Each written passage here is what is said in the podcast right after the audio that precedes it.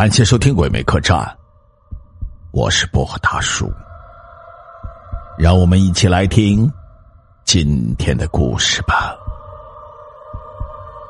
今天讲的是活见鬼。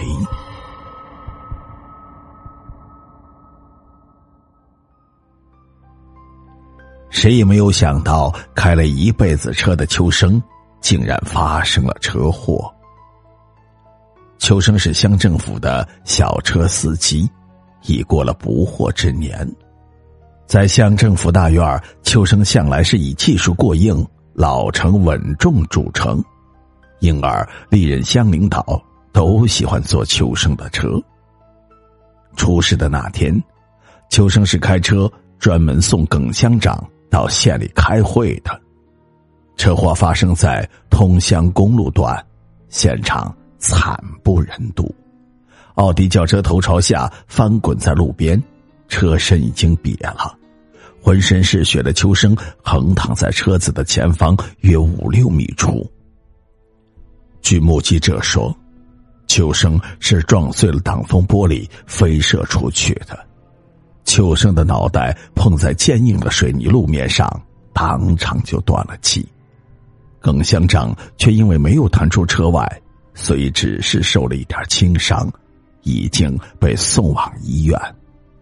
交警队给出的事故鉴定很简单，由于司机超速行驶，又没有按规定带安全带，这才酿成了平地飞车、车毁人亡的惨剧。问题是，一向沉稳的秋生怎么会超速行驶呢？而同样没有带安全带的耿乡长，怎么就没有射出车外呢？这成了大家头脑中解不开的一个谜。耿乡长念及秋生给他开了多年的车，特别是同车遇险，所以批给秋生的抚恤金特别的优厚。秋生出殡的那天，耿乡长也带伤参加。耿乡长面色凝重，神情庄重的帮着秋生的灵车徐徐的开出。看到耿乡长如此的重情义，参加出殡的人都感动的落下了眼泪。也奇怪，自那以后，耿乡长显得神情恍惚，有时睡梦里还大喊大叫，伤还没有痊愈，就主动申请到省城去学习了。近三个月的学习很快就过去了，这天。乡里接到耿乡长的指示，要乡里派车到省城接他回去。车还是那辆奥迪车，但是经过修理，已经焕然一新。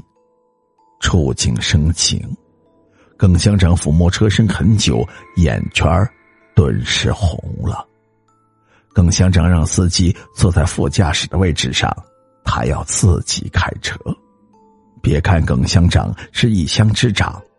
可他偏偏对开车特别的感兴趣，兴致一上来还能狂飙一阵。重返回乡的路上，耿乡长心情特别的好。经过上次车祸，他愈加相信“大难不死，必有后福”。心情愉悦的耿乡长瞥了一眼斜倚在副驾驶座位上的司机，司机看起来有些累。他靠着椅子睡着了，耿乡长的心头猛然一震，司机的神态让他想起三个月前的那个黑色的日子。那天中午，耿乡长喝了不少茅台酒，兴致高昂，车子才上了通乡公路，他就把秋生推到了副驾驶的座位上，自己飙起了车来。看着一辆又一辆的车子被自己超越，耿乡长兴奋极了。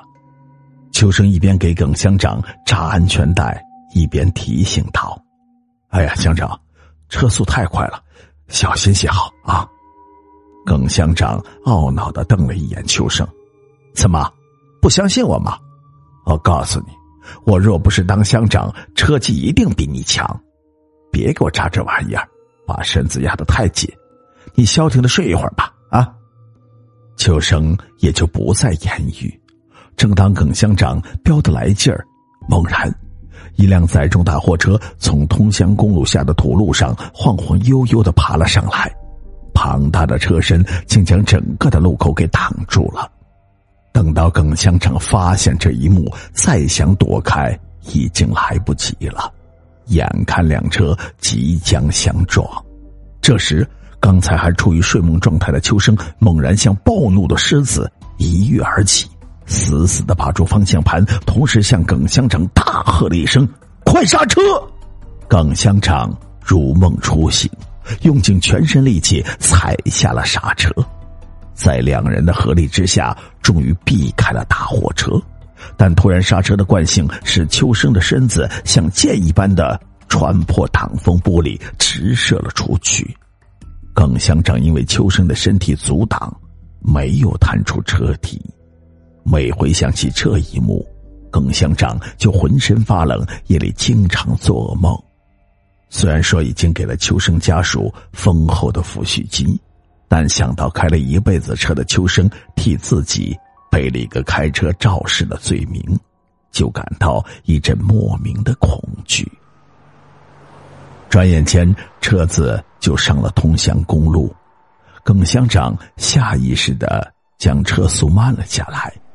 这时，一辆红色的捷达车从奥迪旁超了过去，在两车并行的一刹那，耿乡长忽然发现坐在捷达车后座的人的背影很像一个人。